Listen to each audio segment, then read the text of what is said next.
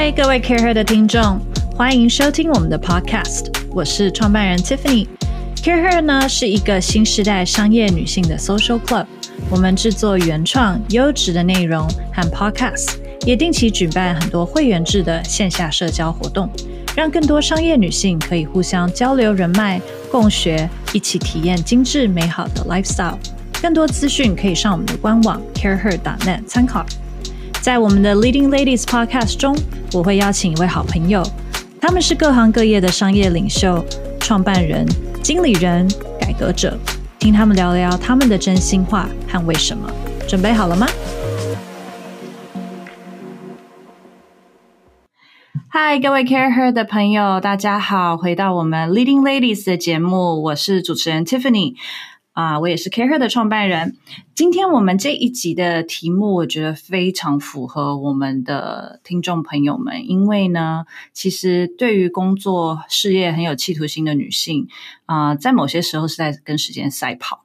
也就是说，你的身体啊、的状态，可能跟啊、你在追求事业这件事情有点成反比。尤其如果谈到啊、自己的卵巢、子宫以及繁衍这件事情，所以呢，我们邀请到的呢是台北生殖医学中心 Taipei Fertility Center 的 Brand Manager One。今天要跟我们讨论的呢，是以她也是一个新时代的女性的角色来跟我们讨论的是有关于生殖医学，有关于我们怎么去抗老。有关于一些关于冻卵的种种资讯，那这个议题一直对大家来说有一点点的距离，有一点点的遥远。大家都知道这件事重要，可是不够了解这件事情。听到很多医学术语，大家可能也觉得哦，不耐烦，不想听。所以，我们今天来听的反而是一些你自己的心里的一些想法，以及以一个女性角度怎么去看待这件事情。我们欢迎婉。嗯，Hello，Hello，我是旺，大家好，欢迎旺。那我觉得其实真的。先跟我们说说，到底什么是生殖医学中心好了。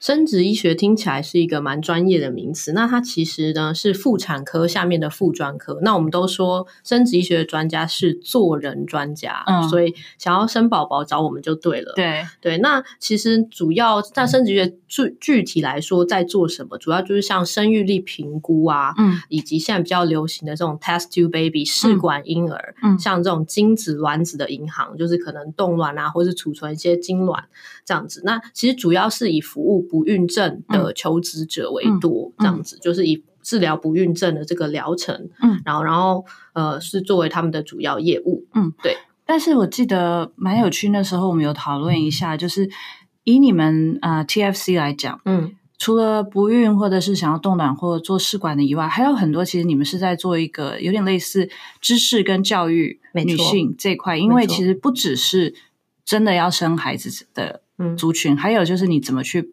保抗老，嗯，去保养自己的子宫，没错。然后怎么去测试你现在子宫的状态？其实这对于就算没有要生宝宝，或者是已经生完宝宝的人来说，嗯，也很重要。没错，呃，是因为 TFC 的创办人他有一个理念，就是社会责任，所以我们在我们的团队都是还蛮资深，大概二十年经验以上的医师团队。嗯，嗯，那。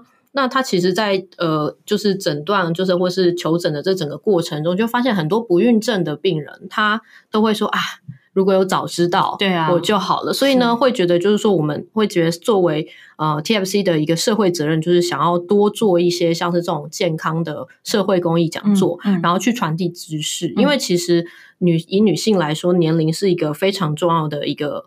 点对对对，对于你不管决定生育啊，还是生涯规划都是非常重要，因为呃，讲说白一点，就是卵巢的库存量是随着年龄曲线直线往下降，这是事实。对对，这是事实。但是其实很多人并不知道，因为现在每个人都很年轻，嗯，看起来其实也。就说都很漂亮，因为大家其实都看不出年龄，然后大家其实也会追求东西都不一样。嗯，对。那如果早一点知道像这相关生殖医学的知识，它其实就可以做一些生涯规划。所以这是为什么 TFC 呃的医生们还有我们的营养师们，其实会常常举办一些公益的健康讲座，嗯、去传递相关的知识，让女性们或是想要不管是要备孕，还是说对自己的。呃生理啊，或是女妇科方面有一些问题的人，然后获得更多的知识，然后以做自己的规划这样子。对，因为其实我们常常在讲，像我们的 Wellness Director Vicky 也常常说，就是照顾好你的子宫，照顾好你的卵巢，是最对女人来说是最重要的一件事情。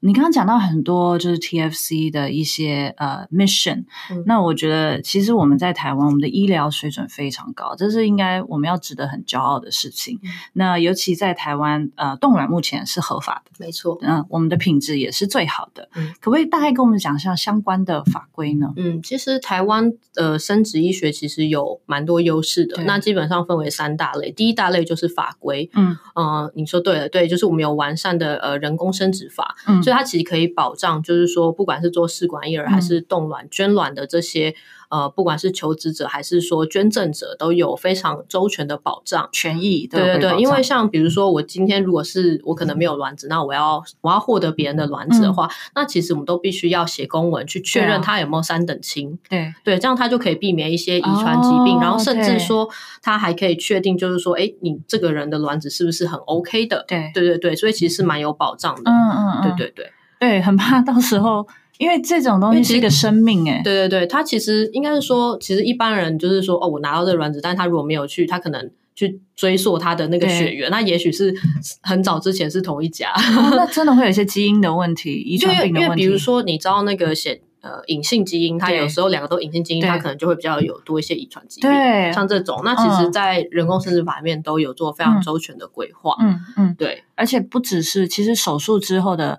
储存你的卵子，这些冻卵这件事情，又是一个很长远的。对，又是一个跟时间，呃，在，所以你又需要储存它，嗯，然后在储存的时候又会有可能会有一些衍生的问题。对，然后还有就是说，如果你们要做人工生殖的话，目前也是规定一定要法定的夫妻才可以，不会随便跟别人做，因为这其实有社会责任的问题。对，就是说，如果今天随便跟呃某个人做，那最后可能两边都不想养。对，那对，像这样其实也不好。对，那目前是要法定的，嗯，那个呃。合法的异性夫妻是可以的。嗯、那因为前一阵子台湾的那个同婚也是通过了，啊、所以现在呃，其实有蛮多声音在针对人工生殖法必须修正为同性伴侣也可以。对，对，但是现在就是还在一个修法的过程中。哦、我们走的好前面哦。对，就是就是有在讨论，啊、因为其实前一阵子呃，代理孕母一读已经通过了，然后也蛮有蛮高的声量，代理孕母会通过。那一旦代理孕母通过，其实人工生殖法可能会跟着修法，对，然后去做一个。push 这样子，也许未来同性、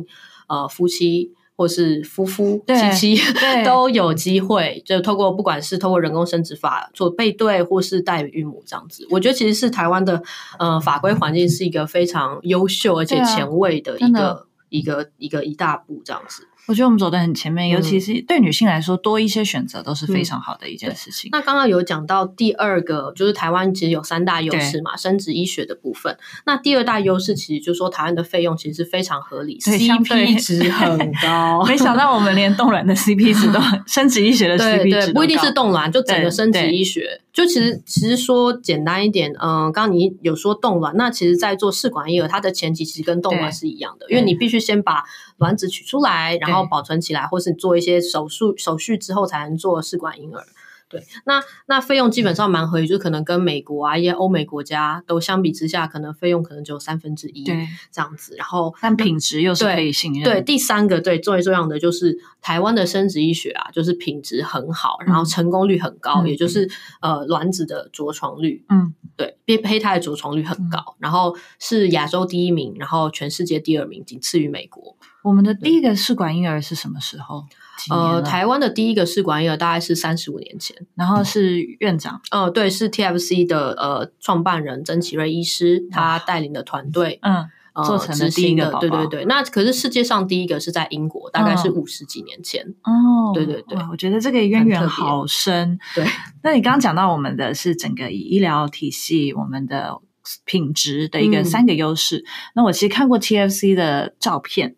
而且我们之后可能会带着会员一起去参观 TFC 的、哦、欢迎欢迎。的环境，我觉得完全不像医院，嗯、然后你自己其实本身在国外是念的是跟设计相关，是是是对不对？所以你是不是也把你觉得对一个女性的角度出发，嗯、对空间？因为其实去看生殖医学是一个有点令人恐惧的过程，嗯、不管你选择的是什么项目，他们不会想到生殖，他会想到妇产科。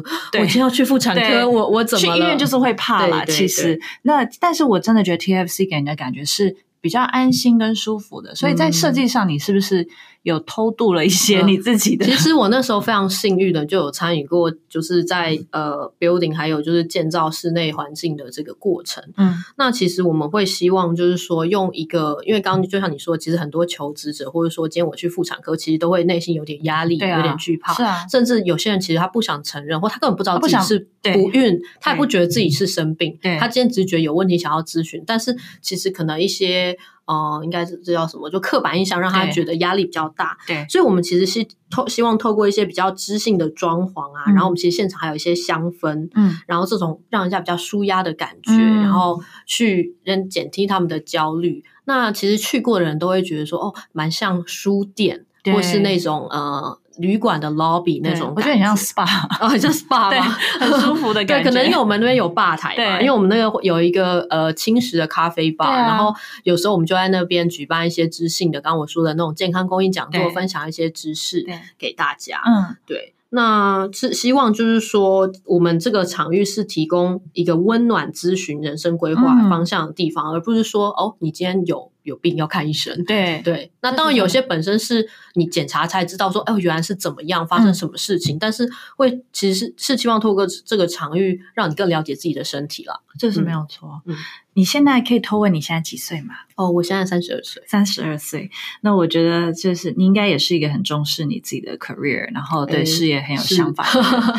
那你自己在在嗯，因为 TFC，然后你有看到很多。我觉得女性，我们还是分个年纪的阶段好了，是因为现在女生真的很忙碌，然后我们的 priority 真的会随着年龄不同会开为，还有社会的变迁，社会对你 对社会变迁以及社会对你的期待等等，对，会去做一些修正。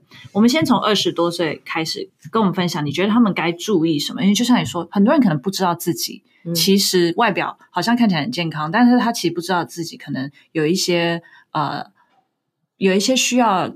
有一些问题，嗯嗯，可能是他的呃卵巢或者他的子宫，嗯、他不知道。那该做什么检查？其实大家也不知道，嗯、大家想到的都是比较什么子宫颈膜片这一类的检查。嗯、那其实也是因为跟你聊天，我才知道原来我们也可以看我们的呃现在的卵巢跟子宫的状态，嗯，就可以知道。那我们先从二十多岁开始，因为他们觉得他们青春无敌。我是觉得二十几岁可能。大学刚毕业那时候，我觉得还是应该处于一个多探索自己的状态。嗯，所以其实在这个时候要多吸收一些知识，不要会觉得说，哎，这东西跟我没有什么关系。可能多了解，然后可能要多注意一下自己的身体状况。比如说你长期经痛，然后经痛的很不正常，嗯，那这可能也都是呃，可能有长有一些问题在你的子宫里面。比如说像是因为像其实像不孕这件事情，其实也也有可能会是遗传的。比如说妈妈她有子宫内膜异位症，那可能女儿也比较容易。容易有，但大家常常会忽略自己身体产生的一些讯息，就比如说我长期不舒服，那他就觉得习惯了，对，那就吃止痛药，对，吃止痛药，嗯、对，嗯、那其实有时候像这种长型的叫做。慢性的就是疼痛，它其实也不一定是经痛，它可能就是你有巧克力囊肿或是子宫内膜异位症。对，那我这边这可能比较专业，那就是解释一下，就是说，呃，子宫内膜异位症就是经血啊，它没有流干净，然后这些内膜组织啊，它就跑到其他地方，然后开始生长了，就像癌细胞一样。听起来 没有，可是一般来说，就它其实是会。自己的身体的免疫系统会自动把它清除掉，但今天你今天身体比较不好或状况比较差的时候，那清除机制没有启动，然后它就开始增生，它就会留在那边这样子。那它如果开始长的话，它就等于是有点像是一个外来的东西长在那边。对，对，然后所以这个东西可能就要注意一下。所以第一个，这个可能要注意的就是你的经血量，你有没有突然异常或者是太少，这就是没有排干净。那可能就会有一些状况，嗯，这也倒不一定，但这其实就是说，看你有没有异常的疼痛啊，嗯、对对，因为它长在不对的地方就是会痛。那如果这个这个，我就说内膜它长错地方，就它没有流干，长到卵巢的话，它就会变巧克力囊肿。哦，对，因为其实它毕竟还是你身体的那个细胞，对，对，但是它就长错，它没有排走，大概是这种感觉。好，刚刚我们讲到二十多岁，那我们来讲的是跟我们差不多的三十多岁的女性要注意什么？我是觉得三十多岁，那其实要看你自己的对未来的目标的规划。对，那有没有想要结婚？有没有想要组织家庭？因为其实在这个时候，卵子的库存量就已经开始慢慢减少。其实是三十五岁就。呃，应该说三十出头和超过三十五岁到四十岁，这中间会差蛮多。分水岭，对，它是一个分水岭。嗯，对。然后，那如果你没有一时想要追求事业啊，或者说目前跟呃对象并没有结婚或是生小孩的打算，那也许可以思考看看有没有冻卵的需求。嗯，对，那这是可以去思考的。但其实也像我们的医生，其实也不建议太早冻卵。真的，对，他是建议大概其实如果三十几岁，如果没有。呃，就是自己生涯规划是比较明确的话，那就可以尝试看冻卵。因为当然，我们其实知道二十几岁卵子品质是非常好，但是其实医生也会觉得说，呃，那个时候你可能都还在摸索方向，心理状态也很重要。对，对，而且也许你可能马上就急闪婚，那你那时候如果去做这个疗程的话，也许就有点浪费。然后再加上所有疗程，只要是手术，一定有风险，所以我们医生也会觉得，就是说，哎，真的确定自己要做这件事情。比如说，你二十几岁开始思考，然后确认到三十几岁，可能都还没有一些其他，比如说迈入家庭啊等等的规划的话，那就可以做这件事情。我觉得你们医生很有良心诶，因为大部分的诶没错，大部分医生会说这就是一个保险，你就是该买。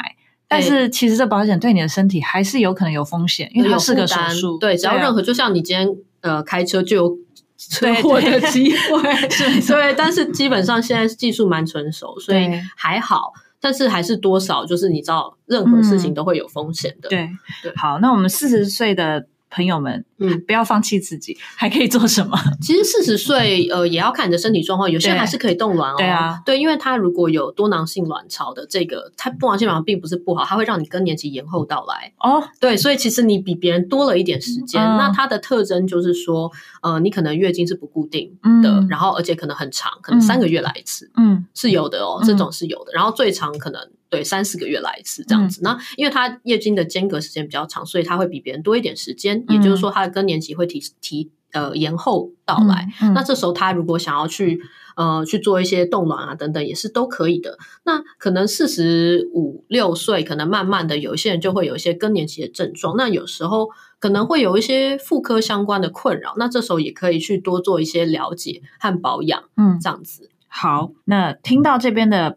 听众朋友，如果觉得自己还是很确定没有要有任何类似呃生子的打算的话，其实我们刚刚有讲到，注重你自己的卵巢子宫状态抗老这件事情，也是有一些迷思来可以跟我们破解，跟有一些知识可以来照顾自己，对不对？嗯，对。呃，其实卵比较像种子，然后你的卵巢和子宫比较像是土壤。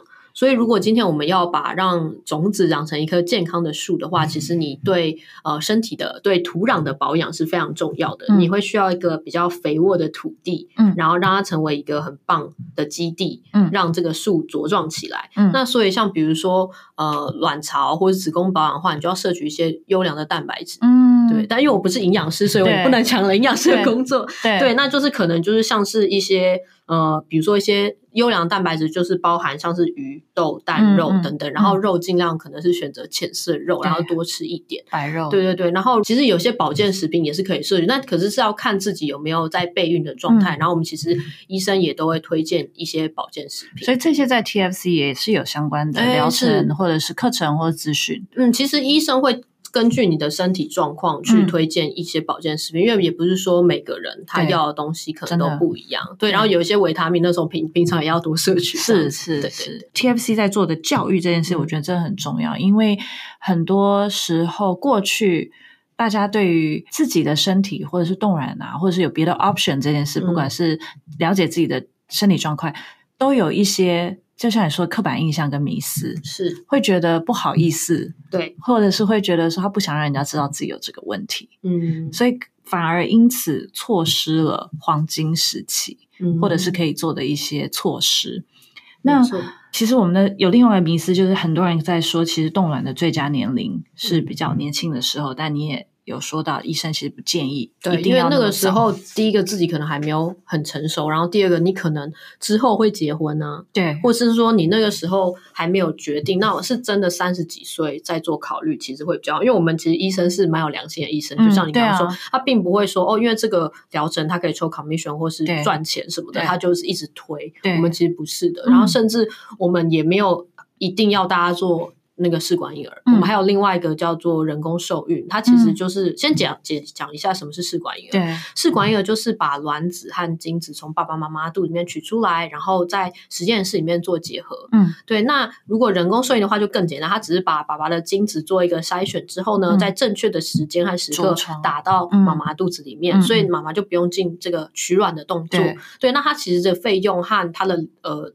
手续和那个流程是相对简单和划算的，应该体力上也比较不会那么痛苦。对对对对，对就是没有啊，就是可能他就是医生用一个比较技巧性的方式，但那这样子，可是其实因为。你你知道，就是试管婴儿是强迫中奖，因为不管怎样，你等于是一定会让他结合，他会变成胚胎，对，所以他成功率比较高。反而很多是呃其他业界的医生，他们就会主推那个，因为那个成功率比较高。但是其实有时候负担来说，对女生会比较重一点，因为你必须要可能要多次取卵啊，或者怎么样的一个状况。对，所以我们医生其实也蛮推，就是呃人工受对人工受孕的部分。对，那我们并没有说因为某些疗程比较好，或是怎么样就一定要推，其实还是要选择适合自己的。嗯，你自己刚刚有说你现在三十二岁，是，那你自己是否是有在思考冻卵这件事？有，真的还没动。对，本来是想说今年要动一下，对，可是还是要安排一下那个时间，因为有时候就想，因为那个跟那个月经来的时间你要去算，然后然后就哎，什么又过了？好，那再等下一个月。那事前有需要做什么准备吗？事前要做什么？我觉得心理建设，心理建设哦，真的，我觉得心，我自己觉得心理建设的部分，对。那你考量的点是什么？就是觉得三十二，为什么想要动卵吗？对，嗯，我想想看，这要怎么说？就是我会觉得，就是说，它对我来说比较像是一个能够自己决定。生育权的一个东西，嗯，嗯对，就是说我，因为其实当然可能未来在可能两三年啊，就会迈入婚姻或是怎么样的一个状况，其实并不清楚，嗯，但是会想说把现在。因为你卵子一旦冷冻起来就是冻龄了，对对，那我就希望把现在品质比较好的卵子就是先冷冻起来，嗯，这样子，然后未来就是有机会的话再用，因为对我来说并不会说是一个我没有用到它就是一个浪费，对，没有，因为对他来对我来说它比较像是一个保险。那那时候跟很多人聊过，他们说哦，这是也是女生给自己的一个嫁妆，是啊，这种感觉，而且它其实费用也不会太。太昂贵了，对，对，其实跟一个日本轻旅行啊，或是你就是我，我是觉得，我每个月每年缴那么多保险，真的，对啊，可能也没有这个保障的。对，那我可以问一下过程，你刚刚说其实只有心理建设，然后我我自己啦，我自己的部分可能是心理建设，因为我我会觉得说，女生做这个决定，因为她其实是从一个嗯。他是主动去做这样的一个疗程或者手术，那其实，在真的决定之前，我觉得从你想到 research 到真的去做，你可能要经过一段时间。他并不是说，哎，我今天我礼拜三决定，礼拜五就去做，不是有点有点对，有点有点难。对他，他会是要一个，因为他中间可能还第一个，他要根根据你的呃，可能你的对你的评估，然后。第一个最简单的就是说，你要先去做抽血，嗯、那抽血会测你的 AMH 值，这叫抗穆勒氏荷尔蒙。嗯，那这个会看你的卵巢库存量。嗯，那刚刚其实有讲到蛮多的，不管你。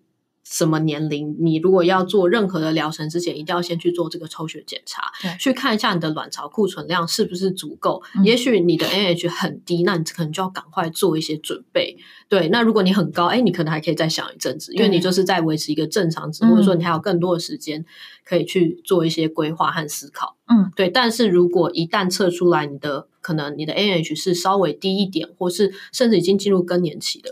我之前有一个朋友，就跟我同年，他大概二十九、二十八岁就结婚，然后他就在备孕，然后二十九岁的时候就发现，哎，怎么没有消息？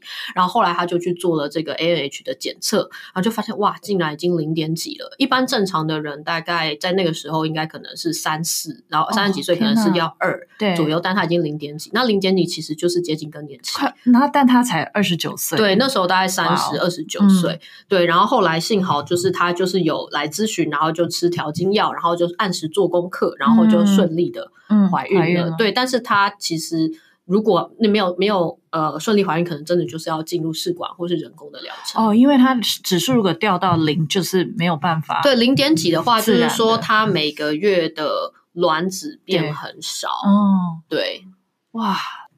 你从以前到现在，因为你比较有机会接触到这些资讯，啊、呃，所以可能会比较不会去抗拒或恐惧看待这件事。是怎么帮助这个时代女性从比较客观的角度，而非老化的恐惧来看待啊、呃，生殖医学啊这些 option？我会觉得这就是一个了解自己更自己身体更多的一个方法。嗯，对，那就有点像是你可以把它想象像性教育一样的东西，嗯 就是啊你这个东西知道越多，对你可能就会对自己的身体越了解。那越了解，你就比较适合做自己的人生规划。可以有更多选择，对，有更多选择，然后大概是这种感觉。那可是也另外一个也很理性的角度来想说，的确时间时钟就滴滴答答一直往下走。那你今天不去正视它，你其实还是时时间还是往下走。就算外表看起来年轻，可是你其实你的身体真的就是在慢慢的越长越大这样子。那如果你要做什么规划的话，就是及早规划。那对也你也可以。做说这么多，其实也没有一定要生小孩或结婚。如果你今天决定不要这么做，那也很好。嗯，对，对，那因为我觉得都是自己的选择。那你今天知道更多 information 之后，你反而可以更容易做这些决定，可以做出不后悔的决定。没错，对没错。那最后要问，因为其实呃你自己也是属于比较呃年轻，三十多岁，然后你的团队就像你刚刚说，有很多很资深。二十多年的医医护人员，他们都是非常专业的。没错，你怎么去带领这样的团队去跟他们沟通？尤其你可能要带进比较新的一些 branding 啊、marketing 的思维，嗯、然后老医生们可能会觉得啊，我们当年有没有这样做 之类的？对，也不不好意思说带领，就是我们就是要多多跟他们沟通、啊。沟通，对对。那基本上，如果年龄有一些差距，或是他是比较专业、技术性的人员，因为通常他们有一个特征，就是说他们觉得自己很专业，所以就说啊，你不懂，对，你不懂，所以就是我比较懂。这样子，然后他也会有一些刻板印象，因为像有些医疗团队，他对行销和品牌他并没有那么了解，而且他可能抗拒。呃，抗拒嘛，不一定，不一定看情况，可他可能会用一些就是爆冲的方式去、嗯、去行销，对，对，那是一种。那第一个就是我觉得要用他们可以理解语言，慢慢的跟他们沟通。对，然后第二个就是说，你一定做要做好非常充足的准备，嗯、就是说。你要把他们可能会问的各种问题都会先想过一遍，嗯、然后也要请我们，比如说我们今天请厂商来提案，嗯、那我就会先跟厂商说，哎，我们的团队可能会问这些问题，嗯、然后就把各种尖。呃，苛刻的问题全部丢给厂商，嗯、让厂商有个心理准备，对，所以他们也会做好万全的准备。嗯、然后今天当我们的团队提出质疑的时候，他可以做有很好的表现，嗯嗯，对。然后另外一个就是说，用数据来证明说，哎，我们的理论是对的。比如说他今天提说 A 方法，那我们觉得 B 方法可能比较呃市场上比较有执行力和可行性，但他就觉得说，可是他觉得 A 方法就够了，那我们就两个都一起来做。嗯，那做那做了之后，我们就看那 A 方法数据是这样，那 B 方法数据是这样，嗯、那你觉得哪一个比较好？嗯，那他可能就会慢慢的接受，因为其实我们的医疗团队还有技术团队，他们都是知识性非常高，然后他们也其实对知识都有一种求知欲，对，所以你跟他说一些新的东西，然后跟他跟他分享这些资料，然后或者用数据证据，对，佐以佐以证据，然后来说服他们的话，他们就可以接受这些比较新形态的行销或是企划的方式。嗯对，然后还有最后一个就是要让他们有参与感哦，对，就是让就这个很多会议的话会跟他们一起一起开，然后可能会跟他一起参考他们的意见，都让他们提意见，但最后不一定会参考，呃，不一定会采用啦，但是他会觉得说，哎，这里没有他的影子，对对，然后他就会觉得很开心。OK，就他们不希望在决定过程里面被被遗忘了。对，就是会我们会提出，哎，我们有这些想法，那你觉得怎么样啊？然后什么的，那他如果提出一些奇怪的东西，我们就让数据来证实这个东西可能不大适合。对，哇，了解。那最后还是要问，因为我们其实有很多听众他不在台湾，那就像你刚刚说，其实台湾现在俨然是一个生殖医学的宝岛，就是 CP 值高，然后来台湾，你可能大家的心情上面，然后也会觉得比较的完善。嗯，那啊、呃，很多读者在新加坡、在香港，甚至在美国，那美国的话，医疗费用就很高，虽然品质很好，对，然后可能可能还要排队，对，然后你可能在医院里面，他们也比较是。就是吃的东西也跟我们不太一样，嗯、没错没错，可能会给你冰水，很多很多的冰水跟冰淇淋。对，那有没有一个配套的措施？就是其实我觉得这是个很有、很很有潜力的一件事情，让不是居住在台湾的新时代女性，是。那甚至真的就是可以来台湾做这样子的一个事情。嗯 TFC 的话，我们也有国际医疗的部门。嗯、那因为其实刚刚就像您说的，就是冻卵这个部分，其实是在台湾是合法的，可是，在可能其他有些亚洲国家不一定是合法。对，所以呢，我们呃，而且他可能要排很久的队。对。对，那我们其实现在也慢慢有跟一些其他不同的企业在谈一些企业的优惠，然后以及就是在规划，就是像医疗观光啊、国际医疗的这种 package。嗯，虽然现在疫情的关系，就是呃医疗签证并没有 做开放，是就是说它只有没有，它应该是说它现在医疗签证有在开放，但是我们都是必须用公文的方式去跟卫福部去沟通。嗯、那我们其实也送了几个 case，、嗯、但都在沟通中。嗯嗯嗯，对，但我们这整个 package 会是有的。那如果按照在疫情之前。按照一一般的方式的话，他就是说，哎，跟医生讨论出这个疗程，那你可能就是来台湾几次，然后就可以把这个疗程搭配自己的生理的周期，然后去完成，然后顺便做一些观光，嗯、所以我就可以是有点像是给自己一个小旅行。你可能早上来做个咨询疗程，下午做个 SPA，然后顺便到呃我们公司附近的象山走一走，然后台北一日游之类的这，种。喝个麻油鸡汤之类的，很适合。对啊，好，嗯、我们非常期待，也谢谢今天旺跟我们分享这么多。其实连我都觉得受益良多的知识，那我们真的很期待，就像我们说的，之后会规划一些可能，就像大家真的去 TFC、嗯、去感受一下那个空间，嗯、然后去可能做一些比较简易的呃，不管是卫教资讯的分享、嗯、没错学习，甚至是呃怎么吃的更营养，没错，怎么保养自己，这些都是。不管你在什么阶段，其实都很重要的事情。嗯，好，谢谢 Tiffany，谢谢大家。如果喜欢我们的 Podcast 呢，也欢迎大家在我们的 Apple Podcast 上面给我们五颗星，给我们一些 feedback。那甚至你对于这个话题，不管是冻卵、生殖医学、人工受精，或者是抗老等等，有兴趣都欢迎跟我们留言，让我们知道怎么更详细的去跟 Wang 去规划。谢谢，谢谢。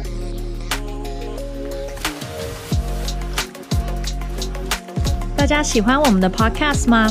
欢迎大家帮我们在 Apple Podcast 上面评分并留言，更可以分享给适合的好朋友听哦。Justco 是一个富含设计质感的 Co-working Space，在台北有三个据点，Career 的办公室也在这里哦。欢迎大家来 Justco 找我们玩。